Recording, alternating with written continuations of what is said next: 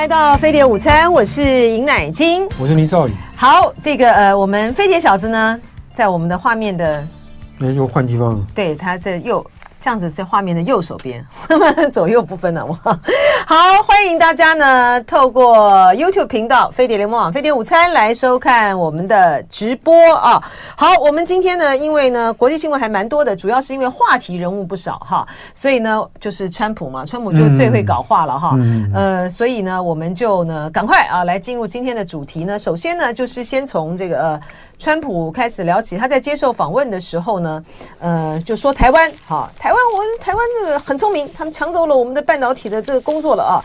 他讲这个不打紧了哈，因为他后面呢，他后面那段话才恐怖，就是说呢，他以后呢早该出手阻止哈，要向台湾课税，被对台湾寄出贸易壁垒，这个就严重了哈。因为呢，川普呢，说真的，他虽然呢是一个人格品格各方面呢都很差的一个总统。哈，但是呢，他在竞选时候的承诺呢，他兑现的几乎到百分之百，没错，没错，他真的是言出必行，说到做到，哎，好，所以说当他呢讲到说呢，嗯，早该跟早该出手阻止，要向台湾课税，并对台湾寄出贸易壁垒的时候，你就知道，就是说，他他当选之后呢，他可能就真的是要对我们的半导体来课税了，好，而且要记这个贸易壁垒。哎，我们算一下，这个川普在竞选期间。他所做的那些选举承诺，美墨高墙，嗯，退出 CPTPP，对，哈，然后呢，他不要这些，他也不要，呃，他一他也不要伊朗核协议，他也不要气候变迁协议，他真的是说到做到，欸，哎，没错。他唯一呢没有在他任内做到的是什么？你说？呃，很多啊，那个北约啊，他不要北约，对不对？对，然后那个你也讲很多跟韩国。跟朝鲜了，就是我们要交好哦，要交好啊。对对，不不，我讲的是说他在竞，我就是说他在竞选期间的时候，嗯，他他唯一没有做到的是，我们要从阿富汗撤军。哦，他没有在他的任内完成，对不对啊？但是呢，他也是在他的任内了，对，签了协议了，然后就留了一个大烂摊子，然后呃，以给拜登呢惨败撤军收场。拜登也是自愿要去收拾那个烂摊子，我没错啊。那他因为这个就是美国人所想要的嘛，对啊，没错。对，就美国人，而且川普那时候他讲的很清楚啊，美国人不要再当这个呃世界警察了，因为这个是很合理的哈。你从把这个美国的军人呢，男男女女呢，从这个军从这些战场里面撤回来，他们没有必要再替别的国家而死嘛。他因为那川普那时候有讲说，美国军队重要的是保卫自己，不是保卫其他人。嗯，这话讲的是有道理。对，但是这个从那另外一个角度来讲，美国政呃美国政治人物向来说，保护其他人就是等于是保护美国。对啊，但是就是川普以来，他们就不这样想了，是啊，他就把这个东西给。给戳破了嘛？哈，他把这个真相就说出来，而且这才是真实的，呃，反反映美国人自己的想法啦，美国民众的想法。否则的话呢，为什么拜登在呃俄罗斯入侵乌克兰的战争，他一早就说美国不会出兵了？嗯嗯，他就知道民意不会支持的嘛，对不对？哈，我提供武器可以，但是没有。所以说，川普如果当选，他严重的不只是说他要对我们的半导体课税，哈。他也在对于台海一旦有事上的话，他绝对不会承诺的。那对机会非常非常小，对，而且他绝对不会出兵的。如果真的有事的话，绝对不会出兵。他现在都说，哎，我不能够告诉你，我不能够泄露我的底牌。帮被问到说，如果台海有事，美国要不要这个？我觉得他会出兵，他会过一阵子再再有人问他，一定他会讲的。他管不住自己的嘴巴，嗯，我觉得不会。我觉得他现在发现这招还不错嘛，因为他和对啊，他已经讲了不止一次啦。我不能够现在讲，否则我就泄露你的底牌了，对不对？对，而且呢，他现在讲说他出兵，呃，或者是不出兵的话，可能对于共和党内，如果他说他不出兵，共和党内的鹰派的人恐怕不会拿他，嗯嗯，不会善罢甘休，对不对？共和党鹰派的人就觉得应该要出兵啊。这新闻，这新闻还有一个有意思的地方是，川普这个要要这个竞选。他不能叫连任，他要再度竞选总统。嗯，他这次后面那个所有幕僚似乎都已经换掉了，就说现在有好几批的幕僚在分别替他在政策上面去替他，呃，你政你政策的方向。换了一批人了，对对对，就他第一任总统任内，竟然一些阿里不达的人基本上都被都被这个请请出去了。嗯，那意思就是说，川普到这次选举可能会有一些会有一些，或者比上次多的。更多的政策方面的这个证件出来，哦，就说他除了他那个个性啊什么那些不改不改之外，他会变成一个稍微不一样的川普。哦，真的哦，就是有政策想法。对对对对对。至于他怎么样去 present 这个政策，那谁也抓不住他的脾气。哎，他的那些阿萨布鲁的人，最很重要的关键是班农啊，班农这次没有在，没有在里面，完全没有，完全。那这样子的操作就会。差异就会非常大了，对不对？对对，可是有太多人会要会要去帮他这个、嗯、这个操盘了，所以他这个上在重点在于说他能不能跟那些人就处得好，嗯，对。然后第二个重点在于他他的法律问题，尤其是一月六号那个那个冲入国会的对那个事情，嗯、会不会让他就直接入狱就不知道，嗯，可能可能不会吧。如果说这个呃，就因为关键还是在那个乔治亚州的。呃，就是他影响，对，他就对对对，我觉得他影响，我觉得有两个哈，一个就是乔治亚州，他影响这个州务卿，呃，要他去这个作弊的，啊，作弊的这个官司，以及这个呃国会啊，这个国会暴动事件，这两个官司对他的选举的影响是比较大的哈，但是呢，都不至于影响他的选举资格哈，对，然后但是呢，会影响呢共和党内。啊的初选，就是说你假设这两个都都被判定他有事而被起诉的话，那共和党内是不是还要派一个真正是足以动摇美国民主的这样子的总统候选人出来参选？我觉得共和党内会有另外一番的辩论啦，哈，因为这个影响比较大嘛。共和党内一一直都有一个反川普派，嗯嗯，那反川普派的势力就是一层不不太成气候，嗯，然后这个这两件这两个案子会不会让他们？反川普的气氛能够涨起来就不知道。嗯，我们讲到这个川普的撤军的决定哈，呃，在这个最新的 TVBS 出版的一触即发，美国前国防部长艾斯培的这个回忆录里面啊，也有很清楚的表明啊。林少宇翻译了这本书，他有一本很大的书，很厚的书啊，他翻译了前面的十一章啊。呃，那因为书很厚，所以他们找了好几位翻译啊，来把它翻翻译完。在这个里面，我讲的就是中东的这一段，就说，嗯，川普呢，他在竞选期间的时候就是要从中东这个撤军，可是为什么他上任之后呢，却没有一开始就做呢？因为他的呃专业的这些幕僚，前前面几任的国防部长。参谋首长联席会议主席都反对，都反对他撤军，对，都反对。这个艾斯培也是反对，所以他把艾斯培换掉之后呢，呃，接任的这个代理国防部长的下的第一道的命令就是从我们从阿富汗撤军。哈，这个在书里面呢有这些很细节性的描述，真的蛮好看的哈。呃，我会找时间呢来呃请这个呃请这个学者哈来介绍来介绍这本书，这个艾斯培这本书。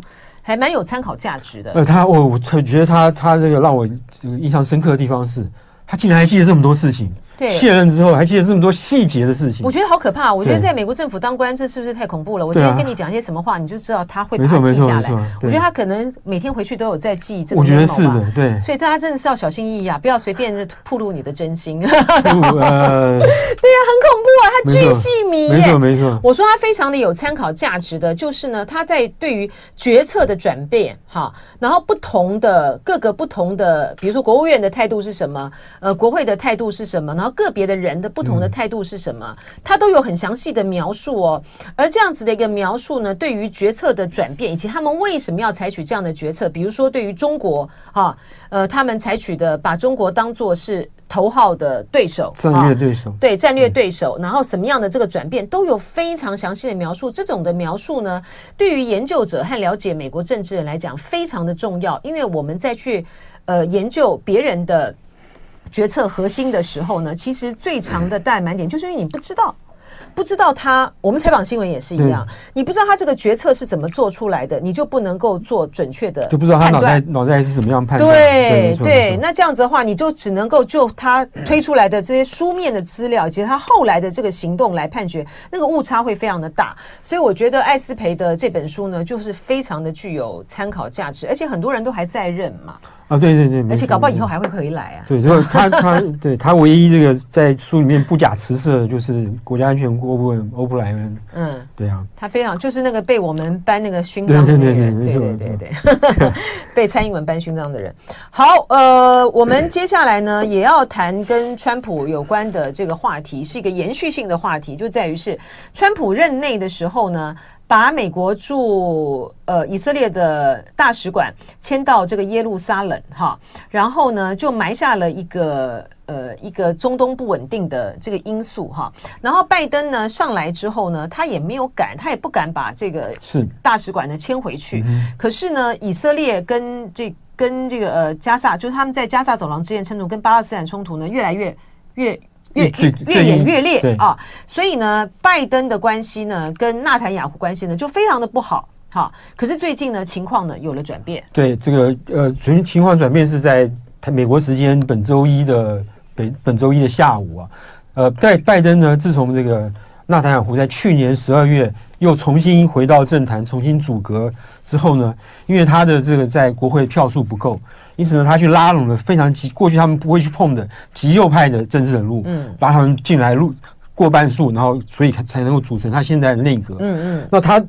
因为他有极右派极右派的成员在里面，所以纳坦雅胡的政策也开始往极右去偏。嗯，然后呢，包括他就是呃要要去这个把巴勒斯坦人赶走了，又重新把那些屯垦区也要回来啦。嗯，然后呢，去这个我们上次上上上上礼拜上礼拜讲还发动攻击，攻击防御发动那个十二十年来最大的攻击，去把去那个呃约旦河西岸里面去找那些这些这个暴乱分子啦，等等等等。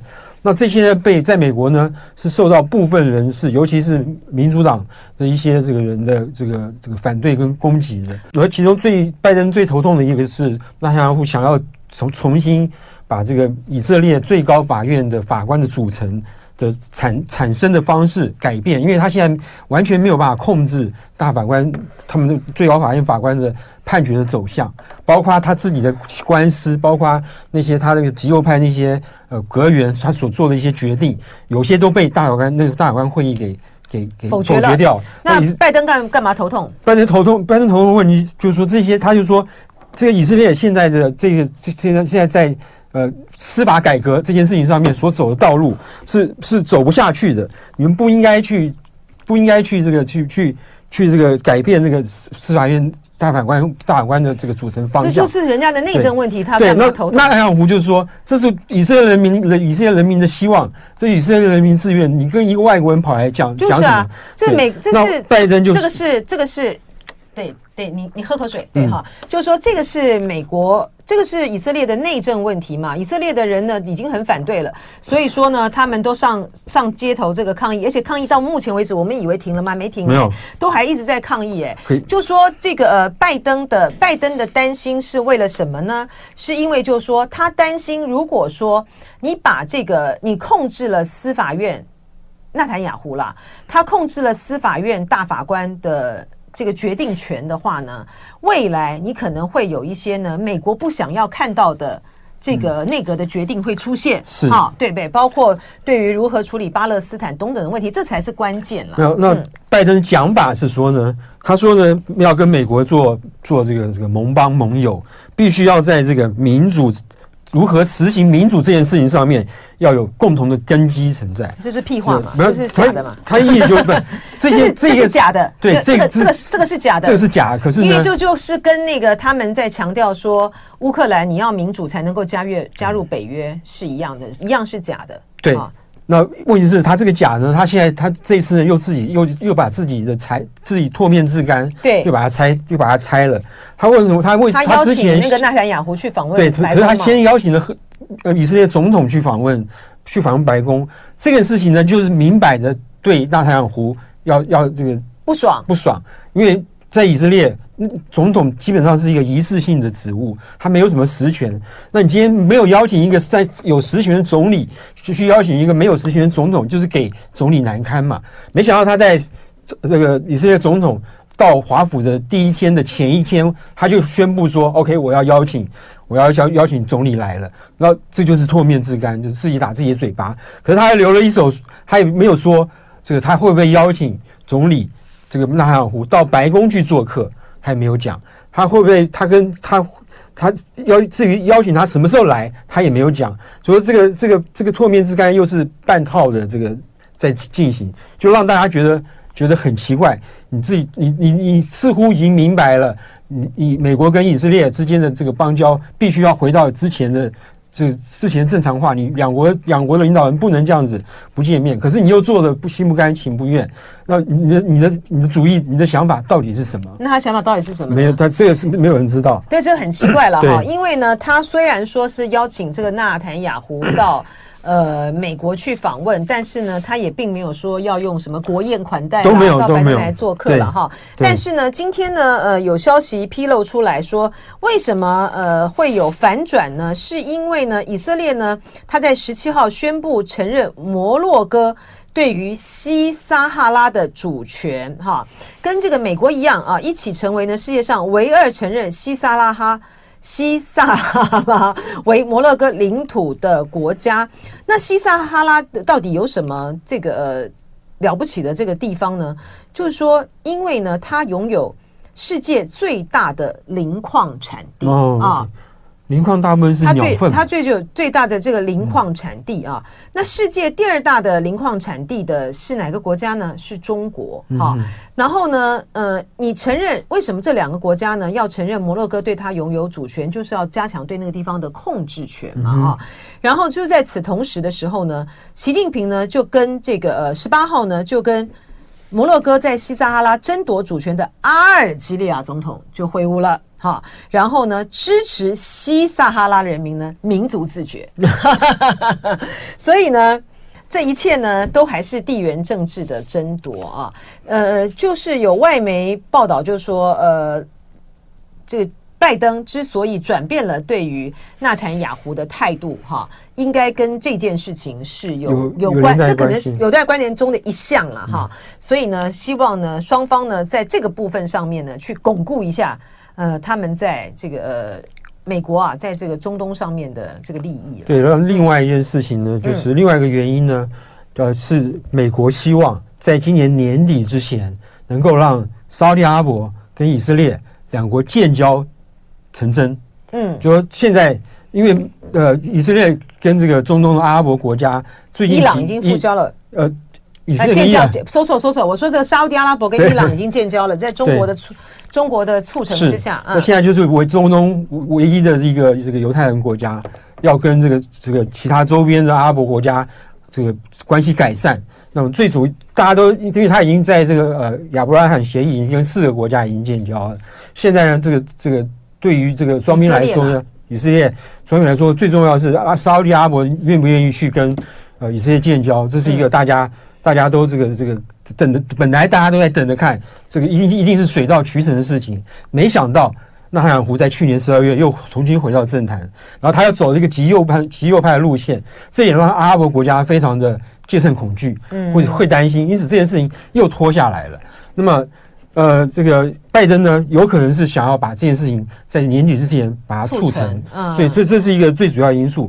但是呢，沙特阿拉伯现在王储萨尔曼呢，他打的主意呢，可不是这样子。嗯，他说他一有他跟美国人美国人讲的很清楚，他说你如果要我去跟这个以色列建交，我有一些条件。第一个条件呢是，我要跟美国签一个这个协防条条约。就是美国要来负责保护我的安全，就跟美国去跟日本签的那个、跟韩国签的那个是一样的。那美国应该很欢迎啊！美国为什么不欢迎呢？美国现在不是一直很担心这个中国呃跟沙乌地阿拉伯的关系越走越近吗？那这样子难得萨尔曼提出这样的要求，那美国为什么不做？国会不会过？为什么？因为国会有很多民，尤其是拜登的民主党的议员，他们是支持比较支持巴勒斯坦人的，他们认为以色列。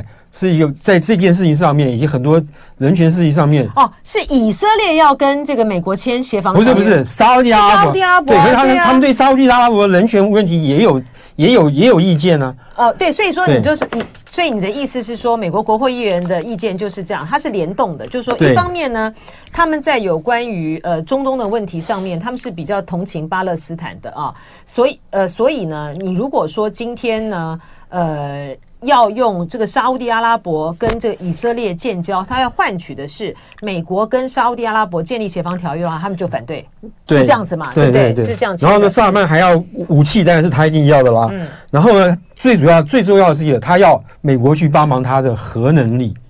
有沙乌地阿拉伯有没有核弹呢？这个大家都觉得没有，至今没有人证实。可是大家都多多说有。可是他核弹发展到什么程度？我。大大家也相信说，绝对没有像美国、俄国这么这么先进。因此呢，他希望呢跟美国签署，你来帮助我去发展我的核能力。我会，我当然我表面上跟你说我要这个说是做民间用途啊、和平用途啊等等等等。就可是事实上会怎么会那个这个核能力会发展到什么程度呢？这是一个问题。那么同样的，国会对这件事情也也会担心，因为伊朗的核能力就差那么一步两步，就已经到达它可以制呃浓提炼浓缩武器级的浓缩铀。沙特阿拉伯何尝会在来提升它核能力之后，它会在十年之后或者七八年之后也也做到这个情形呢？这个这个是大家都不乐见核扩散的问题的。因此，就在这种情况之下呢，这个这件事情就来沙特阿拉伯跟以色列建交的事情就拖延在这里了。嗯。这个对于拜登来讲，他应该是很希望实现啦。因为呢，沙地阿拉伯呃改善跟以色列的关系，说实在的，这个拜登那个很诡异的那个女婿啊，他贡献，我觉得他的女婿真的有点诡异哈。不是，就是川普啊，对对对，川普川普那个很诡异的那个女婿呢，就扮演很重要角色，然后不不停在那边穿梭的那个女婿呢，他其实做的还不少。好，做来就在这件事情上，哦，这件事情上做的还不错，而且成果还不错。对，但是呢，后来呢，就呃，拜登这个上来之后呢，就没有这个继续了哈。那如果说在这个中国呢，加大了在中东的影响力之后啊，嗯。美国拜登他真的能够让沙乌地阿拉伯和以色列建交的话，这个在对于他任任内来讲，算是一个很不错的外交成就。是，这个事实上，沙乌地阿拉伯在之前呢，已经做成了一个，他们有这个阿拉伯国家已经做成一个叫阿拉伯和平倡议的这样的一个决议。嗯，他说呢，如果你是要跟我建，我你如果你要我支持这个跟以色列建交，我可以放弃两国论，两国解决方案，这是这个很大一个让步，只要你支持阿拉伯这个和平协议。谁？阿拉伯阿拉伯国家谁会放弃两国论？就阿拉伯国家他就不提这个两国解决方案了。那这样的话，他就提一个巴勒斯坦怎么办？就是就是永远就是一个一个自治政府在那里。哦，对，然后呢？那很大让步啊。对啊，很大让步啊。可是他又担心纳坦雅胡的现在右派的政府啊。然后就在前一阵子，这个上个月，呃，布林肯到沙乌地阿拉伯去访问的时候，沙乌地阿拉伯的外长呢，这个说了，说呢这个。这个这个中东的和平呢，必须要依靠呢这个一条新的道路。然后美国人就听着奇怪，你过去口口声声说要有一个阿拉伯解决和解和平倡议，你这次公开讲话却不提那个阿拉伯和平倡议，说要有一个新的道路。然后他们就打听说这句话什么意思，才发现他才发现说萨尔曼要的是说你要我跟以色列建交，那么我就要钱和能力。还有这个这个这个军备等等等等，还有协防条约，还有协防条约。嗯，那美国人现在就开始头大了。嗯，因为这有这在这几些这几个条件里面有两个在国会是碰到是会碰到障碍的。我觉得这个美国国会呢，就是一群死脑筋。就是说，你真的应该要同意啊？为什么？哈，第一个，我们倒回来讲，你今天不让他有核能力，他就没有核能力了吗？他可以从别的地方来来获取他的核能力啊。那你与其有别的国家，你中国可以给他啊，对不对？中国也可以，中国也有，中国也有核不扩散的这个承诺。那不，关键是关键是谁谁在管嘛？就是说你在于是因为萨那个什么呃萨尔曼又没有说我要制造核武，我只是说我要增强我的核能力，我是要用作于民用啊，不是这样子吗？那你你美国不给他，中国一样可以给他。对，好，而且呢，你这个你美国，你与其这个中国给他。你不如你我给他，我给他，我还可以监控啊。是你的这个呃，你的美国的他们可以这个监控，这是第一个。第二个，他说要买武器，你当然卖他，你不卖他，苏联卖他，好，俄俄罗斯哈，俄罗斯卖他，或者是中国卖他，这太多国家可以卖他的嘛。那这个美国在想什么呢？当然当然要卖他。第三个，你这那个协防条约不是太好了吗？你这个现在呢，中国呢，就是从美国的利益来讲的话，中国现在呢。花尽了心力，你们撤出了阿富汗之后呢？美国撤出阿富汗之后，哎，我不但促成了这个呃沙乌地阿拉伯跟伊朗建交，我现在还要让这个以色列跟这个巴勒斯坦之间来和谈呢，哈，嗯，这个美国呢大搞这个印太，大搞这个印太以及北约要东扩，好来围堵这个中国，他们现在就是中国就在这个中东呢来给你拆解，嗯、对不对？哎，这这这个萨尔曼他们送上来的，你跟我有协防条约还不要？好，这当然要，这个当然要要啊。那下一个问题就是，他不是这样吗？沙特阿拉伯也知道，美国还有一个目的，就是要破坏中国大陆在中东的活动。对啊，对。所以啊，问题是说，美国人更也看得清楚，萨尔曼在这一方面是不会去让步的，因为中国有这个庞大的经济利益，俄国呢还有那个便宜的能源，他干嘛要放弃？所以这这点也让美国就卡在这边，哎，动动弹不得。正是因为萨尔曼他不会放弃。嗯所以呢，一些呢台面下的或台面下的或台面上的这些的这个交易，都不如一个协防条条约来的实际啊。不是这样子吗？你今天当你跟这个，你当你美国跟沙乌地阿拉伯有一个协防条约的时候，你就可以有比较对应它的杠杆。你现在什么都没有，你你你这个拜登就去沙乌地阿拉伯就吃就碰这个软钉子，这难道好受吗？协防条约有一个最大的问题是，协防条约是一种承诺，是就是当沙乌地阿拉伯遭受到打遭受到敌人攻击的时候，有危险的时候，他就必须派兵去保护他。是啊，如果是以色列呢？那所以说他，但是他如果前提换的条件是这个，说我们两个国家之间建交之后，呃，建交的时候你必须要有这个协防条约。那这个对于美国来讲，他就可以在两边之中采取他的角色啊。我觉得会影响这件事情的一个很核心的一个关键啊，呃，是如果以色列反对，好，反对这个美国跟沙乌地阿拉伯呢？他们签署这个共同防御条约，那这样子的话，建交就不成了嘛？那这种才有可能去阻碍了这个拜登推动这件事情。嗯、那他就也不能答应。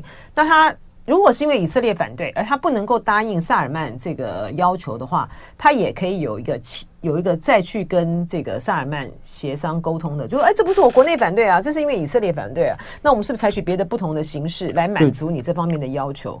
是不是这样？这这当然是一个可能性。对啊，所以就等着看了。但是纳坦雅胡什么时候去还不知道啊？呃，没有，他没有没有宣布时间，嗯，也没有宣布形式，嗯，就说他邀请他来，嗯，然后到哪里，到到美国来是到哪里去？因为他刚可能邀请他在联合国开会的时候来，嗯，那两个人就在联合国联合国那个场边会，那那个待遇就差很多嘛。是是，对，就跟就跟以色列总统这一次去还去国会演讲，那差别很大，嗯，所以这个。OK，好好好，那突然就突然收了，对，就就就是就是这样子嘛，哈。好，接下来呢，我们要来讲一个呢，其实是一个我觉得还蛮大的一件事情啊，因为呢，嗯、呃，新加坡这样子的一个模范生的国家，竟然呢接连呢发生了呃部长贪腐，哈，然后婚外情啊，账目不清，然后去住那去住在呃。国有财产就是他们的房子，在国国有财产就牵涉到这些层次，而且牵涉到的都是一些大重量级的部长啊，是外长维文呐，交通部长啊，然后有被认为是未来这个副总理的人选啊。这个请这到底怎怎么回事？请最近请林少宇来聊聊。有三起，有三起，请再为这个新加坡。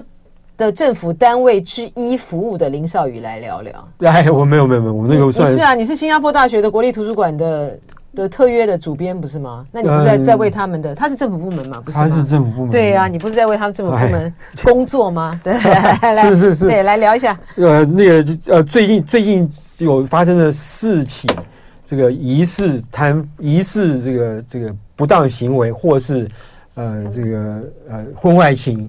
或是呢，第一个最严重的一个例子，就是新加坡的呃交通部长，这个这个在七月就是前几天呢，这个被被这个新加坡的反贪局宣布调查，正在调查他，这是一个非常明确的一个事证，就是说我现在要调查一个部长。这新加坡过去有一些贪腐的案例，没错，有一些行为不当的案例，可是呢，部长这个遭到调查，是从一九八六年以来的第二起。就上一次是一九八六年，这这这几十年前的事情。你这件事情在新加坡闹很大，那他牵涉到的人呢，是新加坡一个非常非常有钱的一个超级富豪。他新加坡是负负责他底下一个大的这个旅馆的旅馆业者，然后呢，他也是新加坡那个 F1 赛车那个活动的这个这个赞助人、赞赞承办人或赞对赞助人。然后新加坡这个赛车活动呢，最近又签了一个六年的合约。那据说呢，这个新加坡的反贪局呢，查到一些证据，就证明说，这个部交通部长呢，有接受这个这个富翁呢不当的这个呃这个请客宴客，嗯的的的的证据。那么这个这个在新加坡来说呢，我们好像看说他去去吃个饭算什么？对对，他在新加坡是一个非常大的事情，非常严格。那这个交部长呢，嗯、呃，Iswaran 呢已经被这个李李显龙叫他说，你就请假，就是我暂时不要接受调查，就是对，暂时不要来上班。然后呢，那个那个那个旅馆大亨呢，这个他也这个交保十万块钱新币交保，然后也 也，也要也要也要接受也要接受调查。那这件事情呢，不可能不会这么快结束，因为反贪局还要经过一段，他已经收集了证据，所以他还要再再调查这个结果。那到这个反贪局这个公布结果之后，才知道说这个这每个人这个犯案的情节轻重，以及怎么样去这个，然后到法院去去去审去做审判。嗯嗯，这是第一起，然后接下来还有婚外情的。呃，婚外情是新加坡的国会议长跟另外一个呃这个女性的国会议员。这个有一些，就在新加坡他们叫不当的关系了。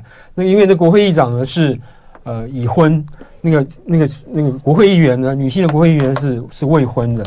那这样，然后这件事情呢，呃，据李显龙说呢，他在二零二零年的时候是最先知道，在二零二零年的时候他就知道了。然后呢，这个他就当时就劝这个那个国会议长呢。说你不要这个有这种有这种有这种情形出出现，因为你是执政党的这个议员，你还有对选民有责任，嗯，对，等等等等。那么他没有想到呢，这个四年他在前几个月他又知道有人告诉他说他们两个人还是在一起，然后他的处理方式呢就是这个这个尽快就是尽快叫他叫请这个国会长下来，现在由代理的议长在做这件事情。这个如果说李显龙。你说很多年前就知道了，对，这大家就怀疑，就问他说：“你为什么二零二零年就知道？没有当场没有这个快刀斩乱麻去处理这件事情呢？”李显龙说回李显龙回答是说：“这件事情要小心处理，因为比较敏感，每个人的情况有不同的例子。”他举的是呢，上一次在在二零二二零一几二零零几零六年的时候，有另外一位新加坡的国会议长也做也这个也有婚外情的问题。然后那次呢，李显龙做非常明快的处理，就很快就把这件事情给解决掉了。这次呢，从二零二零年拖到拖到呃三年三年多。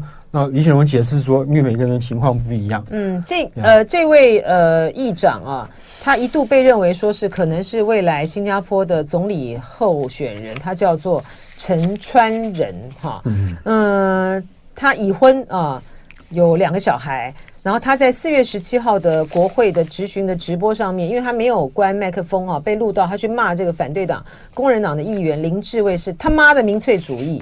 哎，我可以在这个广播里面直接的这样子讲吗？反正我已经讲来不及了。这个这个嘛这个这很不礼貌是啊，对啊，这非常不礼貌，而且他们用英文嘛，就是 F 开头啊，然后说他是。populist 哈，就是民粹主义者哈，他有道歉，他先道歉了，然后呢，呃，以个人行为适当理由呢，就先退出了这个人民行动党，然后也辞去了这个议长，然后同时呢，就是发生了他因为呃发生这个婚外情的这个议员呢，也宣布退党哈，嗯，就说李显龙在事发之后才讲说啊，这个嗯，保持人民行动党多年来坚守的最高。标准品格和个人操守啊，是人民行动党多年来坚持的。那你们，你你早知道，你怎么没有去处理呢？这就有点怪怪的。而且不止这个哈，嗯，还有这个维文，他们也牵涉到哦，他是那个租房子的问题。租房子，他们租房子的问题就是这个呃，他呃，有人就觉得他们是不是有特权在里面？就说你你可以用比较稍微便宜的价钱租到一个房子等等等等。嗯，那这个维文跟。另外一位少木跟两位部两个部长都极力否认这件事情，他说：“你们可以来调查我，没有问题。”对，嗯，这样。我这件事情还没有到反贪局出来调查的地步。嗯，对。对，这个林波维部在说：“哎，新加坡不是立法院长吗？”是啊，我们这个国会议长是，他就是婚外情的问题。然后那个更严重的就是那个交通部长涉贪的调查啊。嗯，那另外呢，这个嘿换，Hello，大家好啊。这个呃，大家有提到说。曹生说：“对于美国来讲，干掉萨尔曼是最省事的办法，是不是？真的不容易啊，不容易。说得好，这叫做什么叫做釜底抽薪？这就叫釜底抽薪。然后林波伟部说，以色列跟共和党的关系很好，跟民主党的关系很一般。哎，不会啊，以色列以色列向来就就国家来说，他向来是美国非常重要的盟友。对，就是说共和党跟民主党跟他都还跟他都蛮好的。对，可是有一些民主党人是比较偏向对以色列的巴勒斯坦政策是不满的。所以他讲的是这样讲，这是回应，就是说有关于说巴勒斯坦这个两两两两两国解决两国解决方案，这有道理。专家专家，OK，好，这个我们这个林波维布呢也是个专家啊。这个 Z Z Z 说，如果李显龙武力的米国会不会变成？巴黎，这是什么意思？我听不懂，不知道，看不懂。对，好，嗯、你是说人人民大家上街头抗议的事情吗？啊，是不是这个？不知不知道，不知道是什么意思了哈。好然，然后在这个国会议长的这个婚外情爆出来之后呢，对，没没没没没有没有两天，又爆出来工人党也有一位议，也有两个国会议员，有有两个不是国会，一个国会议员跟一个助理之类的。这个也有分外情。这人民行动党就是松一口气哈，就说 哎呀，不止我们的，我觉得你们家也有啊。我觉得是是有人在故意放消息。我觉我想是啊，我觉得这个是啊，我觉得这个很合理啊。这个是说，如果明明知道有这样子的事情，过去只是没有，只是没有揭露，他就是人民行动党执政党嘛，他就是拿在手上做筹码嘛。对啊，你在我自己。爆发这么难看事情的时候，我就把你也丢出来。这这是我觉得这非常。还有一个是有人是这样说，因为他要遮盖前面，大家喜欢看婚外情的新闻嘛，就遮盖遮盖前面的交通部长的事情。嗯呀，到底是吃了一个什么样的豪豪奢？没有，他就在一个 VIP 的那个那个那个那个房间里面，就没没有讲只有吃饭，没有对，有没有私下的什么？就要看调查钱，或者是说。你每你都在承办这个 F1，它里面之间有没有些利益勾结？对，这是这就是大家好奇的地方。这个就比较大了啊。我们最后还只剩下一点点时间啊，但是要来谈，我觉得今天的最重要的话题 就是 UFO。对对，美国呢，美国这个现在党派对立严重了，这件事情是难得的，这个党派这个有两党一致啊。这个呃，舒舒曼就是民主党参议院的多数党领袖。在提了一个案子，就是说呢，他要在今年的国会国防国防法案的附加条文里面提，要政府去成立一个专门去这个这个收收集、控管以及这个研究所有美国政府的每一个单位手上有的关于 UFO，就是无人飞行器的飞碟啊，外星人的资料，嗯，对，包括因为你讲无人飞行器，现在无人飞行器太多了，所以这就是 UFO，就是那个不明飞行物，对，对不对？对，然后他他他这个这意就是说呢，将来呢这些材料呢都有很可都很可能去解禁。那这个法案的背后的这个这个 intention 就是说，有太多人不相信政府手上没有一些。什么外星人的这个身体的什么纤维啦，什么样本啦，或者外星人的这个这个先进的飞行器的残骸啦，等等等等这些资料。对对，就是美国人呢，始终就是有很大部分的人都相信，就是呃，他们确实曾经逮过外星人啊，或者有接触过。对，然后呢，一定就是说那个呃，ET 呢是真的哈，ET 的电影是真的。要不然，为什么每一部电影都长得那个 ET 都是那个样子呢？啊，OK，他一定有一个，他一定有一个范本，来参考。那美国还美国国防部上次已经公开过 ET 了，有一些影片，有一些那个看到飞行物，对不对？对，不看到那些奇奇怪怪飞行器的那些这个那个飞行员的反应等等等。可是美国还政府还有很多其他的这些单位手上都有类似的资料。神秘的五十一区，对，神秘五十一区，那个这些都是都是这个大家好奇的地方。哎，你记不记得那个？所以他们要公开嘛？对，他立法，而且是立法要求哦，是立法，要求在国防法案下面，就是你就非得做不可了。哎，这你记不记得这个奥巴马？他后来有个纪录片还是什么东西的？嗯嗯嗯，他有提到，就是说最要求最多的人就是奥巴马，就不是。不是，就是说要就他在任内的时候，民众要求最多的就是有关于奥巴马是不是外星人？是啊，是吗？我不知道，不是啦。我的意思说，民众要求最多的就是要他们公开，嗯，有关于调查这个优抚啊或什么的，对，不是吗？对，没错。对，他有讲啊，而且那个时候他们就是有个公开的，就政府有网站。奥巴马那时候就是为了要亲民嘛，然后接民众，所以他们不就设这个网站。后来我们国家不是也跟着学了吗？对对对，就是说你只要联署的人到达一个数字，他们就要回应，就要处理嘛。对，最多的人就是叫他们公开这个五十一区啊，公开这个飞碟啊，外星人的档案啊，对啊。可是拜登好像对这件事情没什么太大兴趣。不过他如果写在法案里面，他就非得做不可。就是。对对对，拜登拜登他对什么有兴趣呢？他应该对英国女王吧？那英国女王都已经驾崩了哈，他还在讲天佑女王。拜登这是个头痛。飞碟小子，你说到底地球上有没有飞 有没有外星人呢？如果没有外星人，你怎么能够降落在我们这里呢？你相不相信有外星人？有。好，我们时间到了，谢谢，这就是满意答案。就爱点你 UFO。U, F, o